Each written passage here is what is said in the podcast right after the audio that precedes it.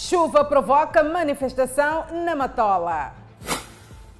Chuvas torrenciais transtornam em Maputo. Um Belusa estará livre do gasóleo em sete dias. Mototaxista morto na cidade da Beira.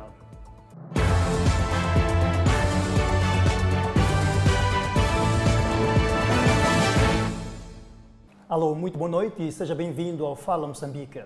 Chuvas intensas reavivam cenários trágicos na província e cidade de Maputo, Denisa. Veja que Edson Muyanga, os graves problemas de saneamento em muitos bairros deixam a população dentro da água, que abre espaço para a ocorrência de problemas do fórum sanitário. Casas, ruas e avenidas alagadas. Maputo curva-se perante a natureza. Em muitos bairros, dos mais antigos aos mais novos, os problemas são notórios.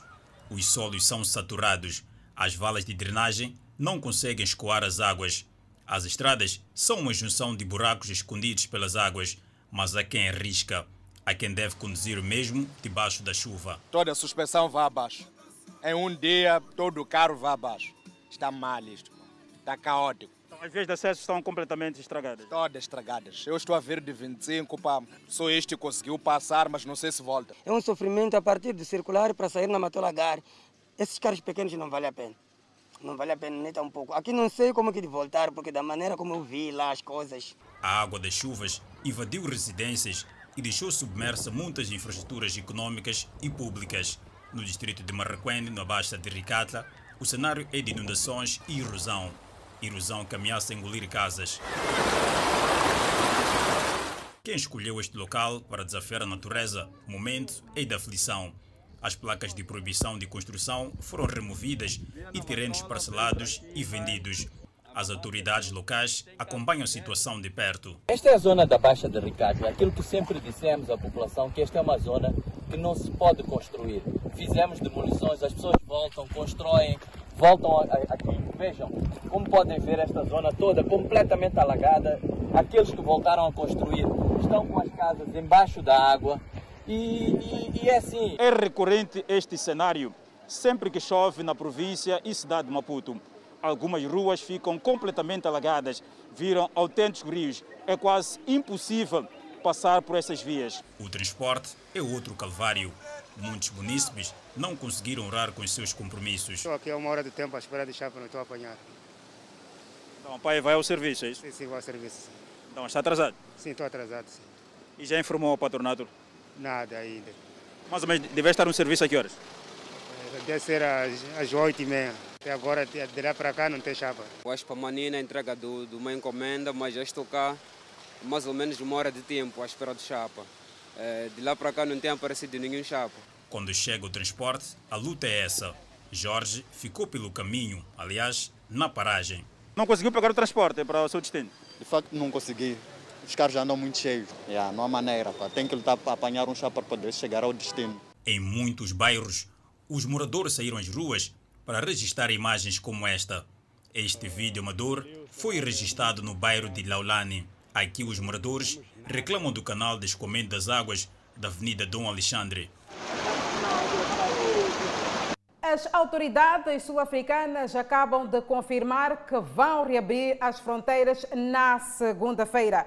O Ministério do Interior da África do Sul diz que a medida segue a uma decisão do gabinete de reabrir as 20 fronteiras terrestres para viagens comuns. A medida, entre outras fronteiras, inclui a do Lebombo, que tem a fronteira com Moçambique. O ministro do Interior da África do Sul tem programada para segunda-feira uma visita ao posto fronteiriço do Lebombo. As fronteiras foram encerradas a 11 de janeiro como parte dos esforços daquele país para controlar a propagação da Covid-19. As fronteiras foram encerradas numa altura em que uma crise humanitária estava à espreita. Longas filas caracterizaram os postos de entrada da África do Sul. As restrições na África do Sul foram relaxadas após um declínio nas transmissões. Moçambique recebe reforço para a limpeza do rio Umbeluze, contaminado com gasóleo quando do descarrilamento do comboio contendo combustível.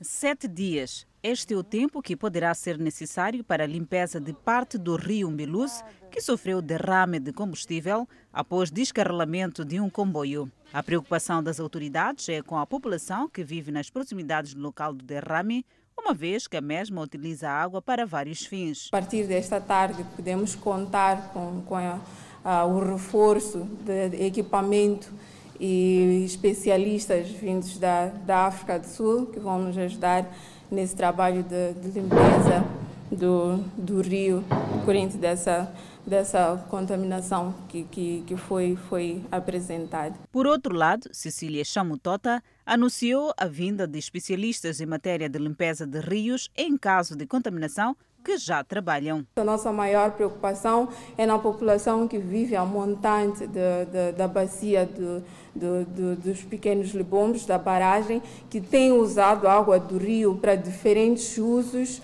uh, diretamente, sem, sem nenhum tratamento. Mas, nesse caso, um trabalho de sensibilização já está a ser feito, que é para dizer à população que não deve continuar a usar água do rio. Aliás, já tem sido usado maioritariamente para irrigação e a chuva que está a cair nos beneficia. A região metropolitana não oferece preocupação em termos de abastecimento de água como explica a ministra? Uh, nós estamos muito preocupados com a questão do, do abastecimento da água a região metropolitana de Maputo, portanto, estamos a falar de Maputo, a cidade, Maputo província e a região de Boane, todos que estão abastecidos a partir do, do FIPAG, a jusante da, da, barragem dos pequenos libombos, porque esse incidente aconteceu uh, no momento em que as comportas da barragem estavam encerradas. Portanto, a captação que é feita a da, da barragem dos pequenos libombos estava a ser suportada pelas águas que vêm de, de um afluente que é, que é o Movene. Uh, e nessa região não há nenhum tipo de, de, contaminação. O comboio transportando quantidades de combustível com destino ao Reino de Suatin descarrilou na linha de Goba na última quinta-feira. A ocorrência causou espanto. Foi encontrado um corpo na manhã deste sábado no bairro de Ricatla, no distrito de Marraquém, na província de Maputo. O bairro de Ricatla, no distrito de Marraquém, acordou assustado com a presença de um corpo numa poça de água das chuvas. O jovem aparenta ter os seus 30 anos de idade e ninguém o conhece nas imediações deste local. E o que aconteceu, fato, em facto, não sei bem. Só de manhã saí de serviço para casa. Quando cheguei, logo meu irmão estava me ligando que para que aconteceu isto, isto, isto, isto. Eu pergunto aonde, de que aqui perto do cemitério. Mas eh, desde há muito tempo que nós estamos aqui, nunca aconteceu. Isso é a primeira vez, não sei se é a segunda vez, mas é a primeira vez. Então nós todos ficamos muito tristes. Para aquilo que eu vejo, acho que alguém veio atirar a ele. Porque ele está ali amarrado, os pés e as mãos estão todas amarradas.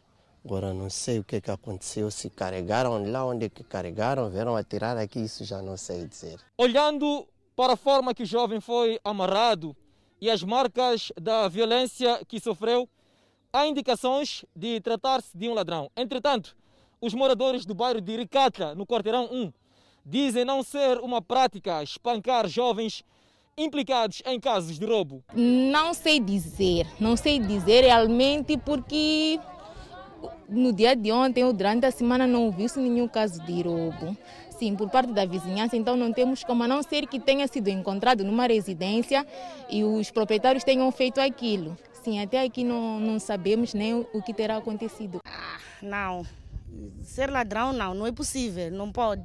Aqui nunca amarraram ladrão. Nunca amarraram ladrão? Não, aqui nunca amarraram. Nunca bateram ladrão? Não, nunca bateram ladrão aqui. Os moradores pedem mais segurança na zona. Ah, para ter mais segurança precisamos da polícia fazer patrulha. Sim, para ter mais segurança, porque temos medo. Às vezes saímos de manhã, íamos para o serviço, apanhamos nossas crianças a ver essas coisas, não nós que somos grandes. Um agente da Polícia da República de Moçambique foi destacado ao local, mas até a saída da nossa reportagem, a estrutura do bairro aguardava a chegada da brigada do Cernic para a respectiva investigação e remoção de corpo. Os moradores do quilômetro 15 na Matola manifestaram-se este sábado contra o plano de expansão de dois empreendimentos econômicos. Os mesmos entendem que a construção destas infraestruturas agravaram a situação de inundações que se tornaram cíclicas. É um grito de socorro de muitas famílias do bairro Quilômetro 15, na Machava, município da Matola. Sempre que chove, as casas ficam completamente alagadas. O grau de inundações parece ter se agravado com a implantação de uma bomba de combustível e supermercado. Na manhã deste sábado, os moradores deste bairro saíram rua para mostrar o seu descontentamento. Os mesmos acusam a edilidade de nada fazer para resolver o problema, chegando mesmo a denunciar um suposto plano maquiavélico dos proprietários dos empreendimentos em causa. Temos aqui os dois empreendimentos que colocaram aqui ao nosso bairro. É bem-vindo, estamos a falar de bombas, estamos a falar de supermercado, mas teve o problema de saneamento. Eles não colocaram saneamento para, des para descarregar as águas que são vientes dos outros bairros. Se formos a ver lá por trás dessas lojas, tem lá muita água estagnada, estagnada mesmo nas casas, que nem chega aqui. O nível que nós temos aqui na estrada não chega a se comparar com a água que está lá por trás. Simples de resolver este problema. Simples de resolver. Só fazermos as valas para escoarem água para essa estrada e prontos aliviar-nos, por favor. Pedimos socorro presidente do município. Pedimos socorro às estruturas desse belo Moçambique e Bela Matola. Nós estamos mal, residentes do quilômetro 15, quarteirão 1. Temos um cemitério que é usado pela toda a comunidade aqui, que está inundada. Hoje o nível das águas é o nível mais alto já, jamais visto aqui na Matola. Em jeito de reação, o vereador de infraestruturas municipais da cidade da Matola deu uma versão contrária aos fatos. No quilômetro 15, falo concretamente deste grupo de família que em algum momento até foi reassentada, num, eh, digamos, foi, foi transferido para um centro transitório e deste grupo, okay, o que foi orientado era que todas essas famílias fossem reassentadas num, num, num local seguro, que não voltassem a esses locais. Estamos a falar de locais que outrora eram bacias de retenção de água e foram fixadas lá residências. E esses locais, sempre que chove, a água vai, vai, vai, vai inundar. Eu vou lhe dar um exemplo. Nós no ano passado estivemos lá, mas tivemos que sair de lá a, a correr, porque já tínhamos famílias, até. Porque a solução que nós estamos a levar, eles não querem. Okay? As soluções que querem é que, olha, tem que permanecer naquele local, mas que esse local é nítido que é um local onde a água sempre vai concentrar. Ainda na manhã deste sábado, o edil da Matola, Calixto Coça, deslocou-se aos bairros mais críticos para monitorar os estragos da chuva. Na cidade da Beira, desconhecidos assassinaram um mototaxista e apoderaram-se da sua motorizada e também do seu telemóvel. O fato acontece 72 horas depois de um outro mototaxista ter sido assassinado nas mesmas circunstâncias, no mesmo posto administrativo de Inhamizua. Moradores de Inhamizua, na cidade da Beira, tiveram uma manhã de sobressaltos ao depararem com um corpo numa das vias de acesso daquela área residencial. Um dos responsáveis da comunidade, quando decidiu aproximar o corpo do finado, foi-se a perceber que tratava-se de um jovem de 22 anos que em vida respondia por Alberto Manuel, um mototaxista bem conhecido naquela zona. O jovem, ora assassinado por malfeitor, já fazia esta atividade de mototaxista há dois anos. Sucede que na noite desta sexta-feira teria sido contactado por um indivíduo que passou-se de passageiro. Chegado neste ponto, este indivíduo, não se sabe ao certo se estava acompanhado ou não, teriam assassinado a vítima, levado consigo a motorizada e os seus pertences. A família está indignada com a situação. Até, até eu não consigo acreditar porque falei com ele. Ontem saí de casa, ele estava brincando com a filha. Então, despedi-me com ele para depois dizer que está, é, é, é meio complicado. É meio complicado. Levaram moto, telefone, a própria, uma bolsa dele que punha telefone, moedas dele. Sim, levaram. O sogro de finado conta que os próximos dias serão bastante difíceis para sua filha, que viu seu marido perder a vida um mês depois de ter dado parto do primeiro bebê do casal. Faz um mês hoje, porque nasceu dia 13 de janeiro. Hoje faz um mês, eu, a filha está fazendo um mês, o pai está indo embora. É complicado. Este é o segundo caso de assassinato do mototaxista que acontece em menos de 72 horas, em que os malfeitores apoderam-se dos seus meios circulantes. Alguns mototaxistas que estão aqui para se solidarizar com a família da vítima dizem estarem com medo de circular durante a noite e pedem a proteção policial. Estamos com medo de trabalhar todo momento, trabalhamos já com medo e tudo mais. Entramos no job, mas já não trabalhamos à vontade consoante essas coisas, não sabemos o que está a acontecer. As estruturas do posto administrativo de Inhamizua lamentam este fato que tem sido recorrente neste ponto do município da Beira. Nós temos vindo a trabalhar no sentido de eh, campanha de educação cívica aos motoqueiros, chopelistas, para que possam compreender que na calada da noite, sobretudo das 21 22, não devem de forma alguma carregar alguém porque não conhecem o inimigo. Os agentes do Cernic estiveram no local e recolheram vestígios que poderão ajudar na investigação para a neutralização dos presumíveis autores do crime. Triste esta realidade a polícia faz de tudo para poder esclarecer este caso. Moçambicanos no país e no exterior falam da recuperação após contrair o novo coronavírus. Os recuperados dizem que não sofreram nenhum efeito colateral pós-Covid-19 vai crescendo à escala global o índice de recuperados da Covid-19. Moçambique conta com mais de 30 mil recuperados. A Índia tem mais de 10 milhões de recuperados e o Brasil mais de 8 milhões. Ainda em Moçambique, a nossa reportagem manteve contato com alguns recuperados da Covid-19. Tal é o caso da Elise Catarina, que diz que o diagnóstico positivo foi motivo de pânico por ter filhos menores. Pronto, de princípio deu medo quando recebi o resultado porque ouvíamos falar de Covid, mas nunca víamos nem sequer falar do vizinho, do amigo do amigo que já apanhou e tal. E quando foi comigo, epa, na pele, né? Deu medo. Deu muito medo. Tenho dois filhos e recebi o resultado no, no serviço. Elise teve um bom ritmo de recuperação. Cumpri a quarentena, os 14 dias, né? E, e pronto não foi muito alarmante, estava em casa, descansei o suficiente. E... Nota alguma sequela no seu organismo, alguma coisa que não esteja a funcionar como era antes?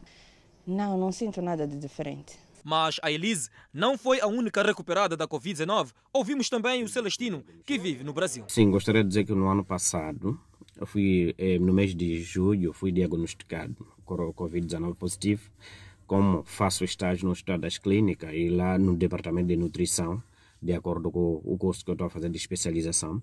E lá foi, fomos, toda a equipa era obrigada a fazer o teste para depois interagir com os doentes, porque não podia interagir com os doentes sem fazer o, o, o teste. Então, nessa circunstância, eu fui diagnosticado positivo. Quando fui diagnosticado positivo, um dos médicos lá deu a opção, porque tem opção sempre aqui no Brasil, tem aquela opção, se quer tomar hidroxicloroquina, ou quer fazer um tratamento normal, tomar é, os outros medicamentos. Optei por tomar, tomar a hidroxicloroquina.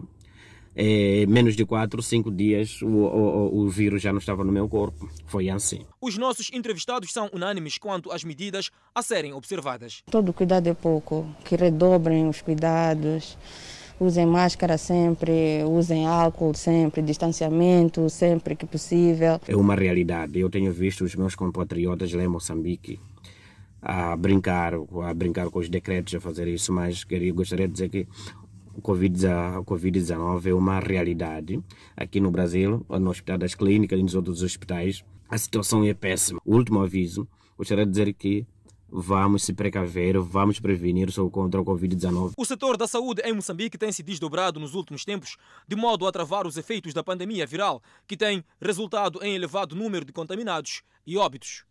Covid-19 internados em diferentes, nas diferentes unidades sanitárias necessitam de oxigênio hospitalar para ajudar na respiração.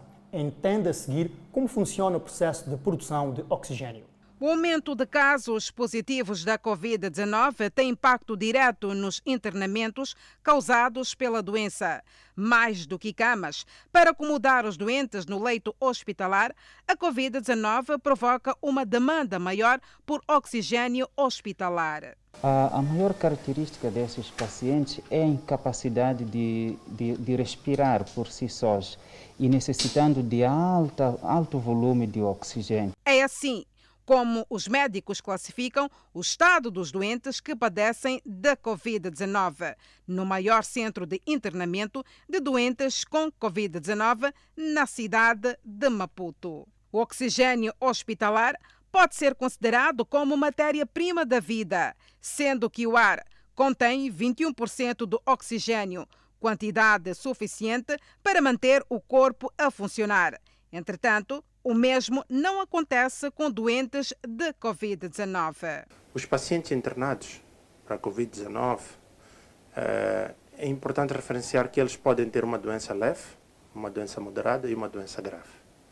Na doença grave, são pacientes que têm dificuldade em respirar, são pacientes que têm a saturação de oxigênio abaixo de, de 90%, são pacientes que têm ou que têm muito ou que fazem muito esforço para respirar. A administração de oxigênio é feita em três etapas. A primeira consiste num dispositivo que é colocado nos orifícios nasais e faz uma pressão positiva, entregando oxigênio aos pulmões. A segunda etapa compreende o uso de máscaras de oxigênio. E a última etapa envolve o uso de ventilação, como é o caso de alguns pacientes internados no Hospital Geral da Polana Caniço. Uma particularidade nestes pacientes com Covid-19 é que quando eles necessitam de oxigênio, eles necessitam de fluxo de oxigênio de alto fluxo okay? e de fornecimento contínuo, ou por intermédio de uma cânula, ou por intermédio de uma máscara e, em última fase, por um dispositivo que é designado de ventilador. Em Moçambique, apenas três unidades hospitalares têm capacidade para a produção de oxigênio hospitalar: o Hospital Central de Maputo, Hospital Provincial da Matola e Hospital Provincial de Pemba. Todas outras unidades hospitalares são abastecidas por uma entidade privada. O processo de produção de oxigênio mostra-se um pouco complexo.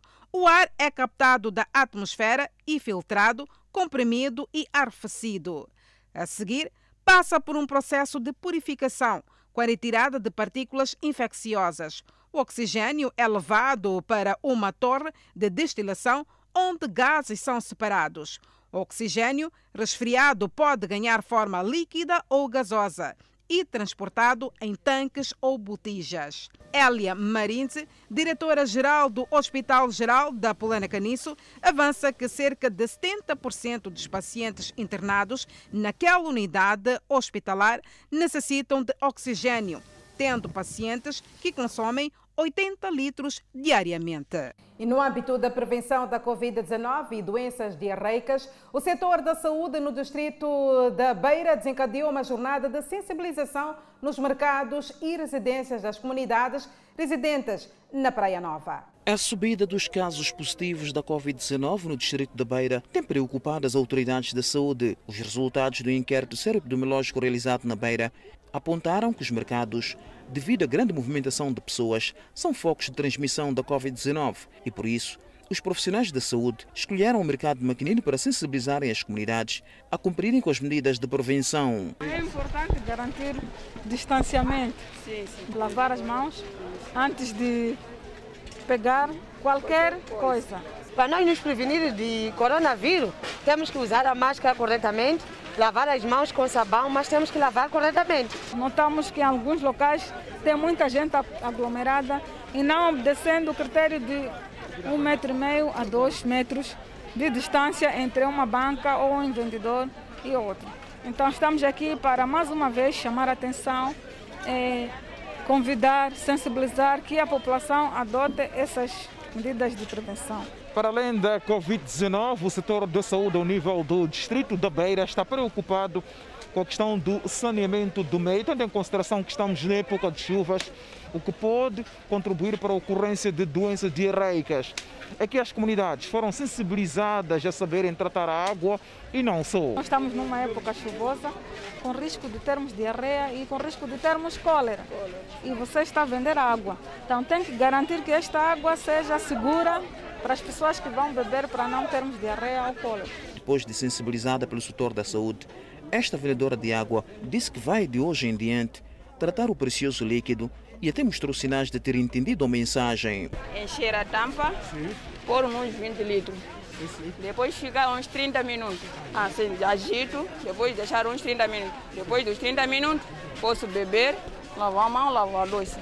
Só que depois de 24 horas, não posso beber mais só posso utilizar para outras coisas. Depois de sensibilizar as comunidades que praticam suas atividades no mercado do maquinino, o setor da saúde deslocou-se também à zona da Praia Nova com o mesmo propósito. Com vista a acelerar o processo de testagem da Covid-19, está em curso o plano para a implementação de um laboratório de testagem do novo coronavírus em Inhambane. O anúncio foi feito na tarde desta quinta-feira em Inhambane pelo diretor nacional adjunto do Instituto Nacional de Saúde, Eduardo Samgudo. O governo, que o Ministério de Saúde, desde junho do ano passado, que vem estabelecendo capacidade de testagem ao nível das províncias, Neste momento já temos oito províncias que já testam para o PCR. E a província de Inhambane faz parte das províncias que neste momento o Ministério de Saúde, o Instituto Nacional de Saúde, estão a, tra a trabalhar para estabelecer o mais rapidamente possível a capacidade de testagem usando o PCR a, através da construção de um laboratório de a, saúde pública. Quer dizer que esse processo já está em curso neste momento uh, neste momento. Ainda segundo este responsável, a partir da próxima semana, a província de Inhambane passará a fazer testes rápidos em pacientes com necessidades de internamento. A primeira etapa que nós definimos é a introdução da testagem local na província de Inhambane para os doentes que precisam de internamento. É necessário que a decisão em relação ao internamento ela seja o mais célere possível. Então, esta é a primeira etapa e nós já iniciaremos com essa primeira etapa já na próxima semana. Entretanto, as autoridades de saúde em Nhambane estão preocupadas com o incumprimento das medidas de prevenção nos transportes de passageiros, onde, além da não observância da lotação nas viaturas e embarcações, há enchentes de passageiros nas paragens e em salas de embarque e desembarques, respectivamente, sem observância do distanciamento físico. A nível da província de Nhambane, queríamos fazer menção a travessia Nhambane-Machixe uh, e também a nível dos transportes de passageiros, onde nós verificamos a lotação uh, e também uh, longas filas que não cumprem o distanciamento físico. Na ronda efetuada pela nossa equipe de reportagem nos terminais de transporte, não foi possível ver nenhum recipiente contendo água para lavagem das mãos, mas os responsáveis destes locais insistem em afirmar que estão a cumprir com as medidas. Para o passageiro entrar nos nossos veículos, nós desinfetamos as mãos com sabão, água e sabão. Tem aqueles que não querem usar o, o, coisa, água e sabão, às vezes vêm com álcool gel e, e e o uso de máscara, que é obrigatório. As autoridades policiais em Nhambane alertam que, caso prevaleça esta anarquia por parte dos transportadores, medidas apelativas serão substituídas pelas repreensivas. Daqui a pouco iremos voltar a falar sobre esta pandemia viral que é o novo coronavírus. Vendedores que antes exerciam suas atividades no mercado do peixe na cidade de Nampula, retirados nos finais do primeiro semestre do ano passado, ameaçam regressar ao local à força caso a idilidade não crie condições no atual local onde estão a exercer este negócio. Vai quase um ano que os vendedores do mercado de peixe na cidade de Nampula aguardam pela conclusão dos trabalhos de requalificação do local no quadro das medidas de prevenção do novo coronavírus. Atualmente dizem estar a exercer a sua atividade em condições deploráveis. Nós mantemos no sol e aquele mercado lá não é um mercado suficiente para todos os vendedores. Não é mercado não é mercado de peixe. Vendemos aqui peixe, aqui feijão cute, milho, epa, coisas misturas. Lixos ali. Lixos outro lado e não há saída, só a entrada. O mercado lá não é suficiente para as pessoas, os comerciantes vender. Nós queremos o nosso mercado, aqui é um lugar vasto, é um lugar que passa ar e todos os clientes que vêm todo, de outras províncias, todos os distritos, todas as localidades a conhecem aqui. É porque passa muito tempo que os vendedores se encontram-se num novo mercado, o qual, segundo eles, não apresenta condições para o exercício da sua atividade. Os mesmos ameaçam retomar a força o mercado. Até agora não estamos, não estamos a fazer nada, nem nada, nem nada. Por isso estamos cansados. Queremos nosso mercado de volta. A partir de amanhã, até à frente, epa, vamos tentar bater nosso mercado. O edil de Nampula, Paulo Vahanler, reconhece o atraso, mas garante que em breve a idilidade irá continuar com os trabalhos de melhoramento do mercado. O mercado não foi vendido, o mercado vai continuar a ser mercado de peixe, vamos criar condições, estamos a fazer valas de treinagem do mercado, queremos agora pavimentar. Daqui a pouco vamos pavimentar a zona do, de, portanto, reserva, portanto, a zona reservada para a venda de peixe, que é para tornar o local mais saudável, contrariando aquilo que nós herdamos, que era um local com muito perigo de contaminação de várias doenças. Apesar destas garantias, o Edel de Nampula não avançou datas para a conclusão dos trabalhos de melhoramento do mercado e entrega aos vendedores.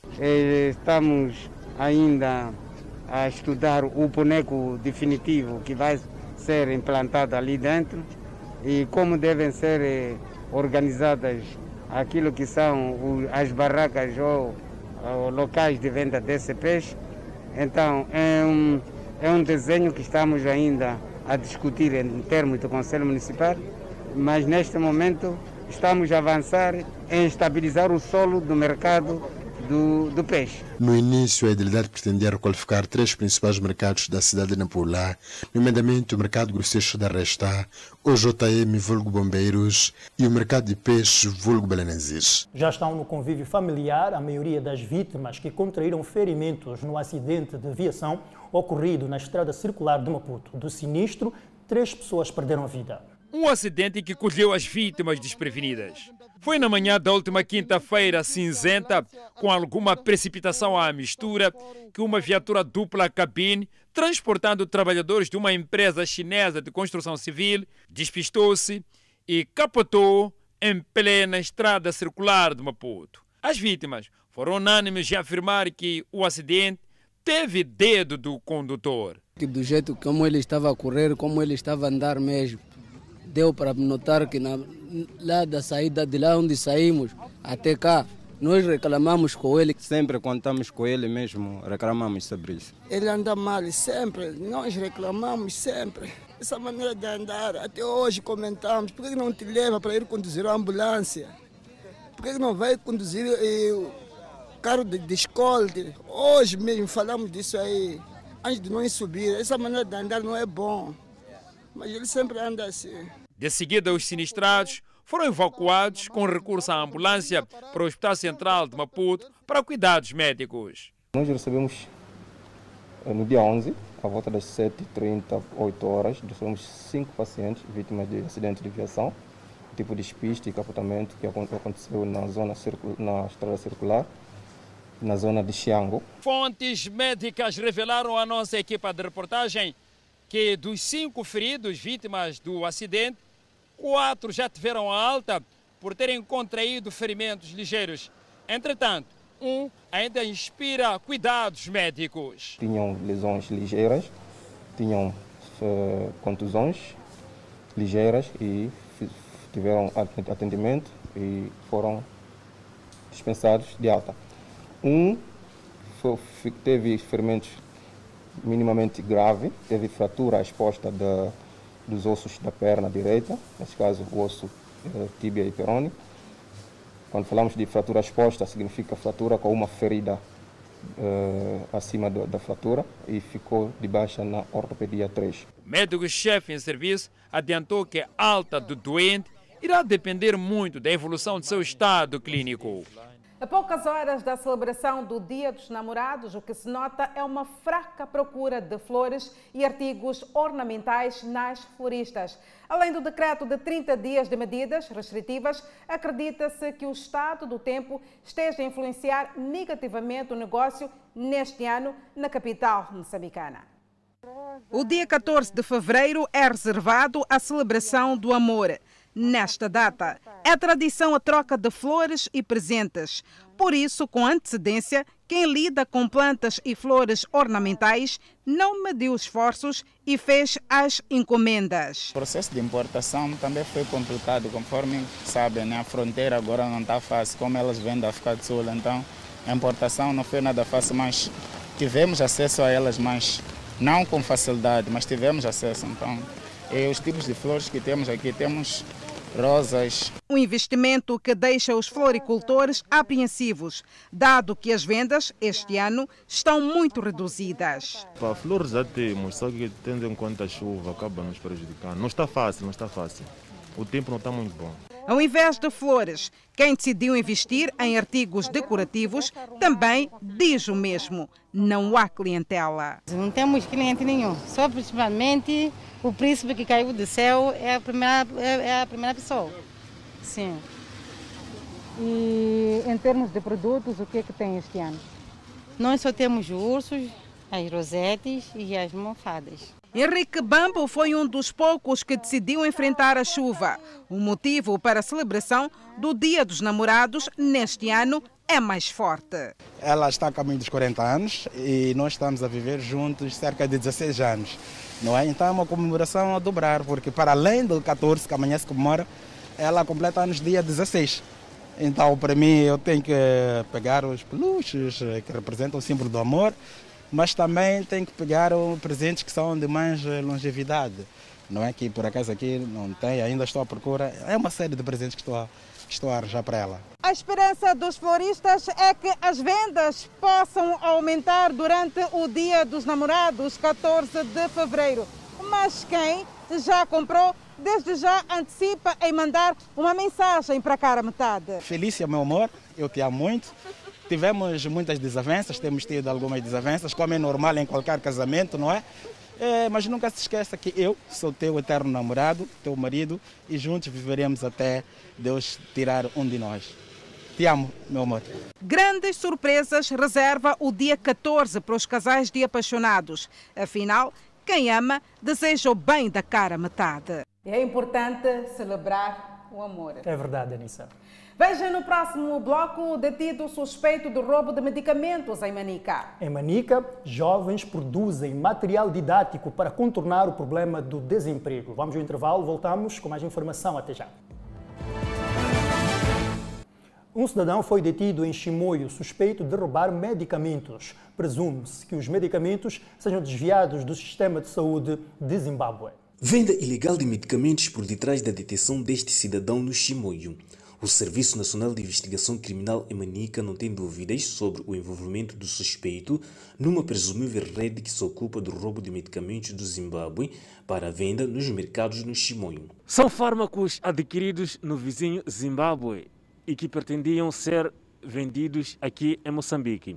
O suspeito foi neutralizado numa farmácia quando pretendia negociar com o proprietário da mesma. É, fui pego alguém que me deu o medicamento ontem, então estava a entrar, e, estava a entrar na farmácia com tal medicamento, então acabei pego, mas a pessoa não estava aí dentro da farmácia que me deu o medicamento, mas eu tenho o número de telefone dele, depois vou entregar à polícia para poder fazer diligência. O medicamento é usado para o tratamento da malária. Para já, desconhece-se a quantidade dos fármacos introduzidos da mesma forma no circuito informal. E foi possível a detenção do mesmo através das nossas fontes que têm estado a nos ajudar eh, no nosso trabalho investigativo. Eh, importa referir que já foi instaurado o seu processo crime remetido ao Ministério Público e a posterior será presente ao juiz da secção de instrução criminal para primeiro entregatório. As autoridades acreditam que sem muitas alternativas nas farmácias públicas e depósitos nacionais devido ao aperto mais cerrado. Os criminosos podem estar a encontrar algumas fragilidades no Zimbábue. Fora de portas, autoridades em Angola aprovam fundo para modelo de gestão de resíduos sólidos. Luanda produz mais de 276 mil toneladas por mês de resíduos sólidos e mais de 3 milhões de toneladas de lixo anualmente. Resíduos que eram recolhidos até dezembro do ano passado por seis operadoras, com apenas uma capacidade de 60%. Após a rescisão dos contratos da mesma com o governo provincial, Luanda passou a ganhar essa imagem, ou seja, uma capital praticamente submersa ao lixo, situação que preocupa os munícipes. Daqui a um bocado cai chuva, é mais doença para a população. Somente no nosso, nosso bairro, que é o Rocha Pinto, que é uma periferia, nosso beco, há mesmo muito lixo. Para contrapor a situação, o governo provincial de Luanda realizou um conselho de auscultação focado na apresentação da estratégia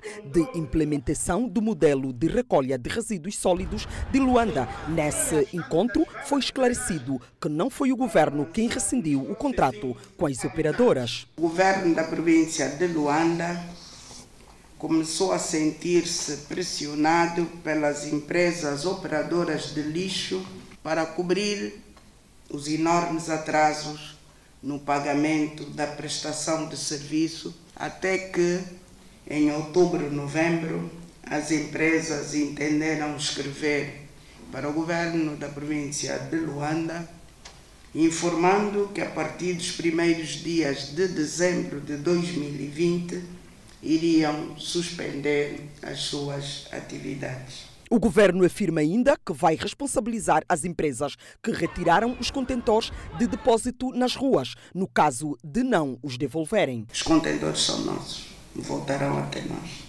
Desde que foram retirados os contentores em vários pontos da cidade de Luanda, o cenário é este: amontoados de lixo no chão por todo o lado. De igual modo, foram apresentadas explicações sobre o plano que prevê deixar Luanda limpa. A participação, o comprometimento e o envolvimento e a liderança, se quisermos, das administrações municipais. Da parte dos munícipes, reações não se fizeram esperar. Mas ainda assim o lixo não acaba em Luanda. Segundo dados do Instituto Nacional de Estatística, Luanda tem aproximadamente mais de 8 milhões de habitantes e produz mais de um terço do lixo produzido no país, quantidade que pode vir a aumentar na escala de 146% até 2025. Desde 2010 que são implementados vários modelos de recolha de lixo em Luanda, mas todos se mostraram até agora ineficazes para a realidade da capital. Segundo a governadora, a dívida que levou o rompimento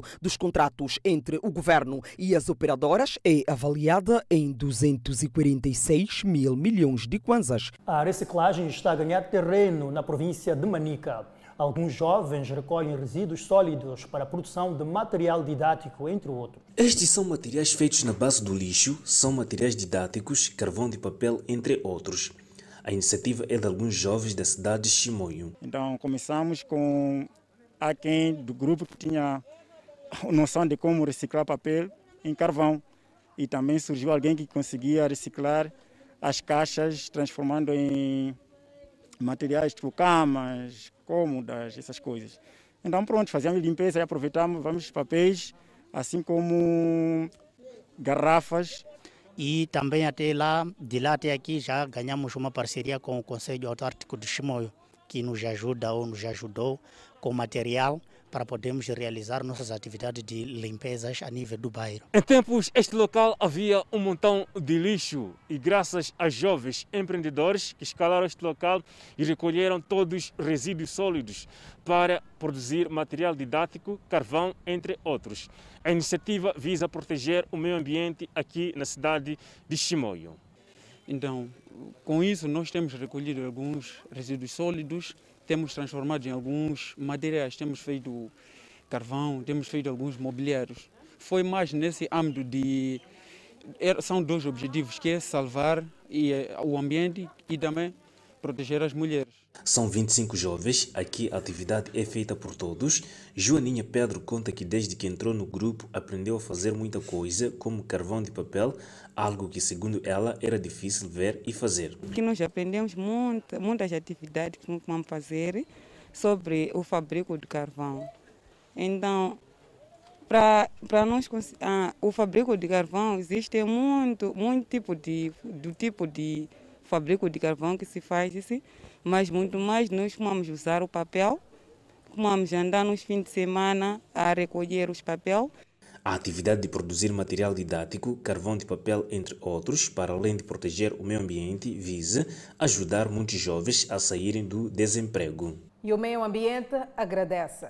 A província de Teta conta com uma nova juíza presidente do Tribunal Judicial Provincial. Iva Conjo Maria toma posse numa altura em que, para além da falta de tribunais em alguns distritos da província, este órgão judicial carrega nas costas outros desafios, dentre eles, destaque vai para a tramitação de processos. O Tribunal Judicial da província de Teta se confronta com desafios de várias ordens entre outros, o cumprimento das metas coletivas e individuais dos magistrados, a redução do tempo de decisão dos processos que dão entrada nos diversos tribunais da província e a entrada em funcionamento de novas secções nos tribunais de Matize, Caurabaça e Cidade de Tete e ainda a construção de novos tribunais nos distritos de Zumbo, Marara, Doa, Chiuta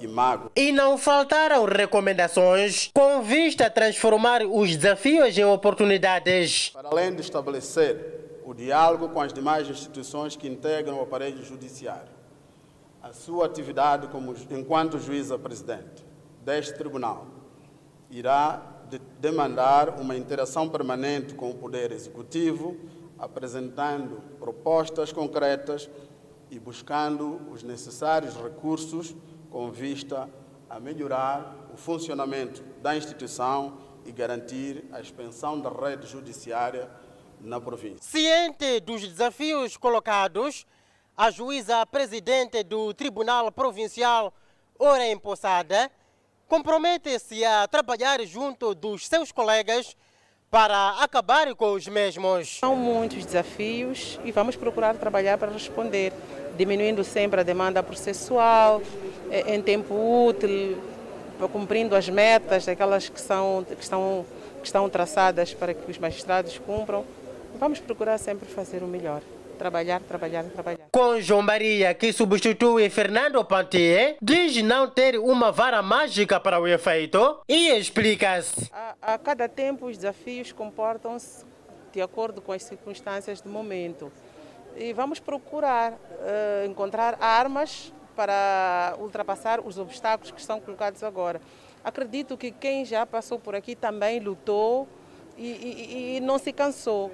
Vou fazer o mesmo vou lutar e não me vou cansar. A cerimônia da tomada de posse da nova juíza presidente foi testemunhada pela secretária do Estado, Elisa Zacarias, do governador da província, Domingos Viola, e outros quadros ligados à justiça. A África do Sul testa vacina para o combate à Covid-19.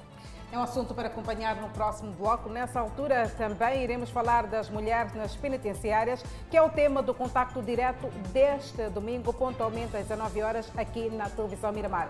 Estes trechos e outras notas informativas é para acompanhar logo a seguir o intervalo. Até já. Passamos a atualizar a evolução da Covid-19 no país e vamos começar com o número de recuperados. Moçambique registrou mais 490 recuperados do coronavírus, elevando para 31.506 o cumulativo. O país tem cumulativamente 2.199 internados, sendo que 307 receberam tratamento nos centros de internamento da Covid-19.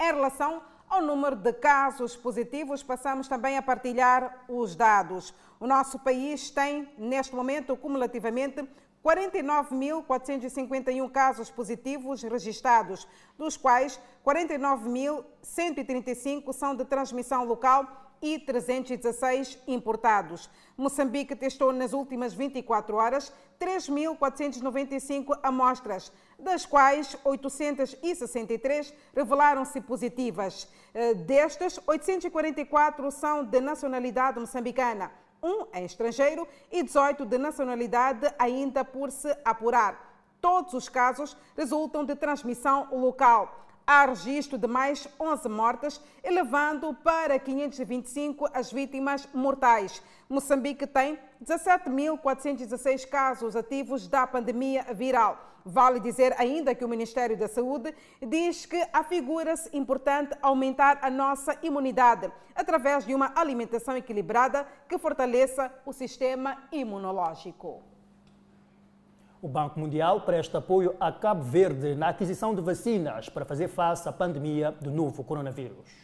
Cabo Verde dá pontapé de saída na recepção de apoio por parte do Banco Mundial para combate à Covid-19 em África.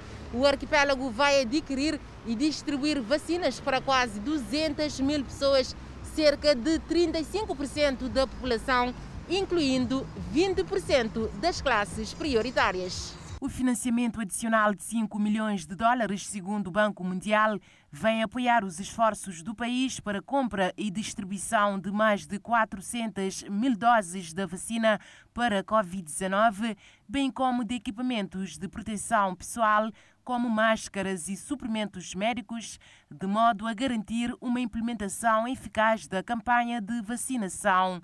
De acordo com o vice-presidente do Banco Mundial para a África Ocidental e Central, Cabo Verde tem imensa experiência com campanhas de vacinação e está bem preparado para dar início à implementação das vacinas, uma medida crucial para ajudar a segurar o futuro do povo cabo-verdiano para recuperar empregos e alavancar a indústria do turismo, particularmente impactada pela pandemia diz o responsável Usmani Diagana. Informações disponibilizadas pelo Banco Mundial dão conta que o projeto financiará também o equipamento e transporte para uma cadeia de frio e melhoria da infraestrutura de saúde para ajudar na reabertura do país ao turismo. A economia cabo-verdiana tem sido afetada pela crise pandémica, com uma contração estimada para o PIB de 11% em 2020.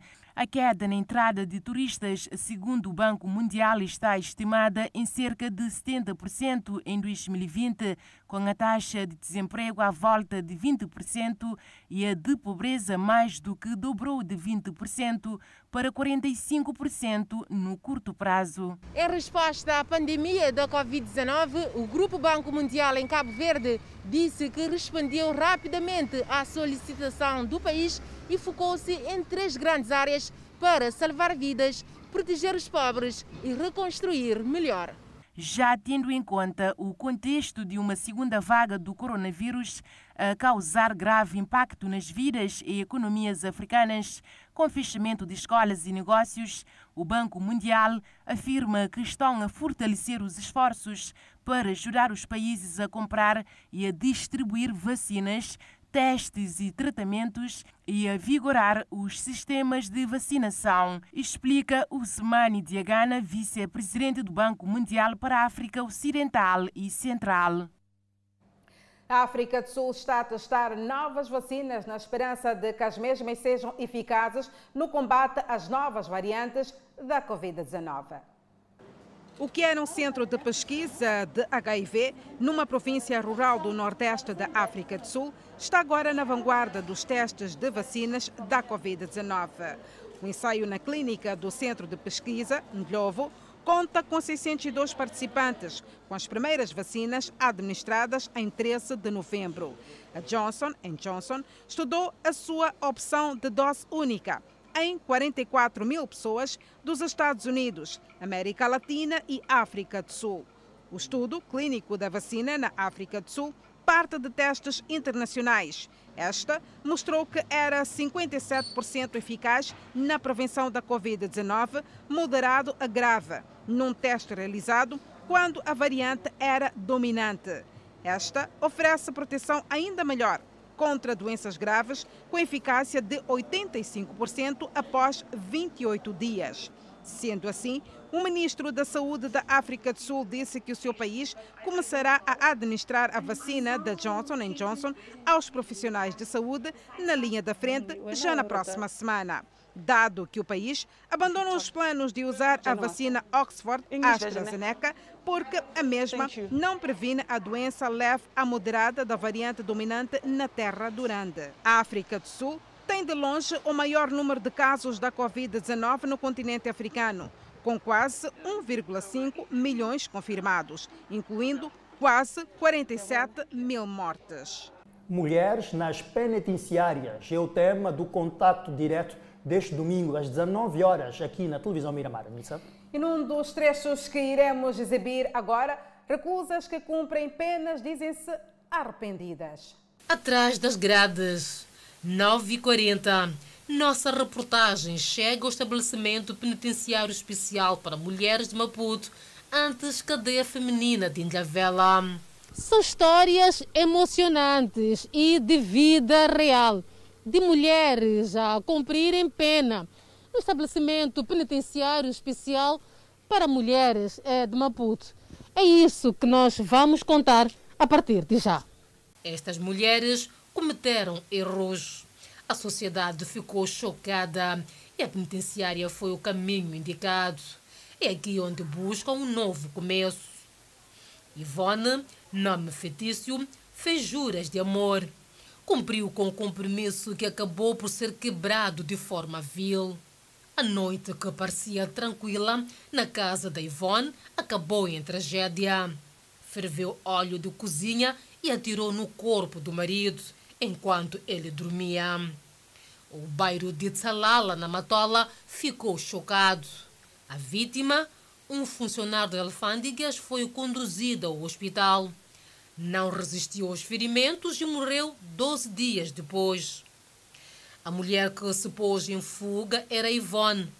Ela foi capturada, julgada e condenada a 24 anos de prisão maior. Difícil contar, afinal de contas não é uma história. Então não posso, não, não sei explicar como é que foi, né? Você desperta tudo já aconteceu, sim.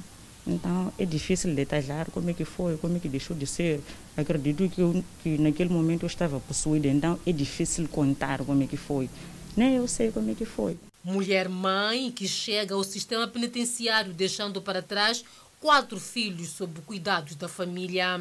Aliás, no dia do crime, ela foi retirar um dos filhos que se encontrava a dormir com o pai, uma vez que o casal já estava em quartos separados. Uma mudança drástica na rotina, não só da Ivone, mas também da família. Isso é um pouco difícil quando a pessoa acaba de entrar por causa daquele convívio né, familiar, as crianças. Mas chega um certo tempo que temos que nos contentar. É só isso. Estamos aqui. O tempo vai passando, né? E um dia voltaremos ao convívio familiar. Sabe da importância da educação dos pais, transmissão de valores aos filhos, cujo pai foi por ela morto. Se pudesse recuar no tempo, faria tudo diferente. Um crime que se registrou num espaço pequeno, mas que acabou virando notícia cuja dimensão, alcance e repercussão nos órgãos de comunicação social nacional jamais ela podia imaginar. Arrependimento, que se o tempo voltasse, né, eu recuava para fazer tudo diferente. Hum que, que os seus filhos precisariam ou precisam de uma mãe? Realmente, realmente. Mãe, mãe por mais grande que, que a pessoa né, esteja, sempre precisa de uma mãe, sempre precisa dos seus pais. E imagino os meus que são pequenininhos, precisam de mim para acompanhar já neste domingo. Nigerianos podem processar a Shell na Inglaterra. É verdade, Anissa. E caro bomba explode perto do Palácio Presidencial na Somália. Vamos a mais um breve intervalo, voltamos a seguir. Até já.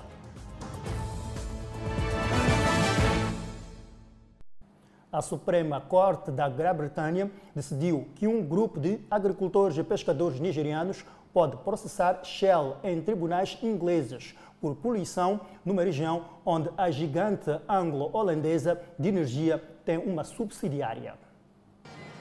Agricultores e pescadores nigerianos podem processar a petrolífera Royal Dutch Shell em tribunais ingleses por poluição. Assim decidiu a Suprema Corte da Grã-Bretanha. O pano de fundo é a disputa judicial entre duas comunidades nigerianas e o grupo anglo-holandês que se arrasta há anos, acusando uma subsidiária nigeriana da Shell de ter causado grandes danos ambientais no delta do Níger com vazamentos de óleo. O Tribunal de Apelação em Haia, na Holanda, decidiu recentemente que a Shell deveria indemnizar as 40 mil pessoas afetadas na Nigéria pela poluição do óleo. A empresa foi responsável pela contaminação de vazamentos de óleo em 2004 e 2005. Um porta-voz da Shell descreveu a decisão da Suprema Corte como decepcionante. O grupo culpa maquinações criminosas e sabotadoras pela poluição. A Shell já havia argumentado que não era legalmente responsável pela subsidiária nigeriana na Europa. Os advogados dos queixosos saudaram a decisão, dizendo que a medida tornará difícil para as empresas internacionais bloquearem processos semelhantes no futuro. Homem-bomba morre e sete civis ficam feridos quando um veículo explodiu perto de um posto de controle em frente ao Palácio Presidencial na capital da Somália, Mogadíscio. O porta-voz da polícia, Sadiq Ali Adan, disse que o motorista desafiou as ordens de parar e a polícia abriu fogo enquanto as pessoas corriam para salvar as suas vidas. Ele disse que mais de 12 veículos foram destruídos na explosão. Este último atentado ocorreu enquanto políticos somalis discutiam sobre como realizar uma eleição nacional. A votação havia sido marcada para 8 de fevereiro e alguns argumentam que o presidente Mohamed Abdul Ali Mohamed ultrapassou seu mandato. Ele busca um segundo mandato de quatro anos, mas negociações sobre a crise eleitoral estão marcadas para segunda-feira. O grupo extremista Al-Shabaab, ligado à Al-Qaeda e baseado na Somália, frequentemente tem como alvo áreas de destaque de Mogadíscio. O chefe da missão da Organização Mundial da Saúde, que investiga as origens da pandemia do novo coronavírus, disse que laboratórios em um ano insistiram que não trabalharam com o vírus. Falando numa entrevista coletiva em Genebra, após seu retorno da China, o líder da equipe da Organização Mundial da Saúde disse que isso estava de acordo com a visão que nenhum laboratório tinha em suas coleções antes do surto. Mas ele disse que é possível que o patógeno ainda esteja presente em amostras que ainda não foram analisadas. O ex-presidente dos Estados Unidos, Donald Trump, e funcionários do seu governo sugeriram a possibilidade do novo coronavírus vazar do Instituto de Virologia de Wuhan, um laboratório com uma extensa coleção de amostras de vírus. Cientistas chineses e a equipe da Organização Mundial da Saúde concluíram que isso era improvável mas disseram que é mais provável que o vírus tenha aparecido pela primeira vez em humanos após sair de um animal. O líder da Organização Mundial da Saúde disse ainda que a missão proporcionou um entendimento muito melhor na fase inicial do surto em Wuhan em dezembro de 2019. Espera-se que os seus membros publiquem um resumo de suas descobertas já na próxima semana. Centenas de manifestantes reuniram-se em frente a um centro comercial, enquanto protestos eh, diários na maior cidade de Myanmar entram na segunda semana, apesar da proibição de reuniões públicas de cinco ou mais pessoas. Nos dias anteriores, manifestantes que se opunham ao golpe militar da semana passada marcharam sobre o pagote Sulé. Os manifestantes, que também tomaram as ruas em outras grandes cidades, estão a exigir que o poder seja restaurado ao governo civil, deposto de Sun Kin. Eles também buscam a liberdade para Sun Kin e outros membros do partido governante, uma vez que os militares os detiveram depois de bloquear a nova sessão do parlamento em 1 de fevereiro. Os militares disseram que foram forçados a intervir porque o governo de Sun Kin não investigou adequadamente as alegações de fraude nas eleições de novembro embora a Comissão Eleitoral tenha dito que não há evidências para apoiar essas alegações. O icónico Carnaval do Rio de Janeiro começou com uma nota sombria, com as autoridades municipais a fazer uma homenagem às vítimas da Covid-19 por meio de um show de luzes. É verdade, Anissa. Assim, as comemorações foram estritamente proibidas por causa da pandemia do novo coronavírus. O novo prefeito do Rio, Eduardo Paes, marcou o início do que teriam sido quatro dias de festas de ruas e desfiles, onde carros, normalmente coloridos, e membros de escolas de samba, vestidos de forma extravagante, dão início às festividades. Eduardo Paes alertou que as autoridades municipais não vão tolerar nenhuma celebração ilegal, dizendo que as restrições severas são necessárias para evitar um aumento nos casos. O prefeito ofereceu as chaves da cidade ao pessoal médico, incluindo enfermeiros, médicos técnicos e pessoal de apoio que trabalharam na linha da frente durante a pandemia. O novo prefeito de Rio de Janeiro prometeu que tempos melhores viriam, agora que um programa de imunização em massa estava em andamento e as taxas de infecção estavam a diminuir. Os que têm participado do carnaval realizaram um ritual espiritual no início do dia, no Museu do Samba, pedindo alívio para a pandemia. E esperam que as comemorações do próximo ano sejam realizadas a tempo. Vamos torcer para que seja. No entanto, devemos nos prevenir desta pandemia viral que é o novo coronavírus. Vamos acompanhar a previsão do estado do tempo para as principais cidades capitais. Pemba de máxima poderá registrar 31 graus Celsius. Lixinga, 26. Nampula de máxima poderá registrar 33 graus Celsius. Teta, zona centro de máxima poderá registrar 35. Quelimane, 35. E para Chimoio, 31 de máxima, 21 de mínima. Beira, 34 de máxima, 25 de mínima. Vila Gulos, 29 de máxima. Inhambane, 30 de máxima, 25 de mínima. Para Xeixai, 29 de máxima. Maputo, 28 de máxima e 23 de mínima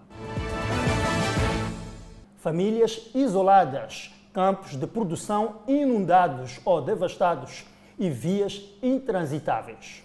Este, Edson Muyanga, é o quadro atual do posto administrativo de Catuane, no distrito de Matotuine, na província de Maputo. Chuvas intensas que continuam a cair estão a afetar perto de mil pessoas naquela zona, que abastece a província e cidade de Maputo com diversos produtos alimentares, com destaque para o tomate. O governador da província de Maputo, Júlio Paruque, prometeu enviar com brevidade um barco a Catuana para permitir o abastecimento em alimentos, medicamentos e o transporte das pessoas que se encontram na parte isolada do distrito devido às inundações.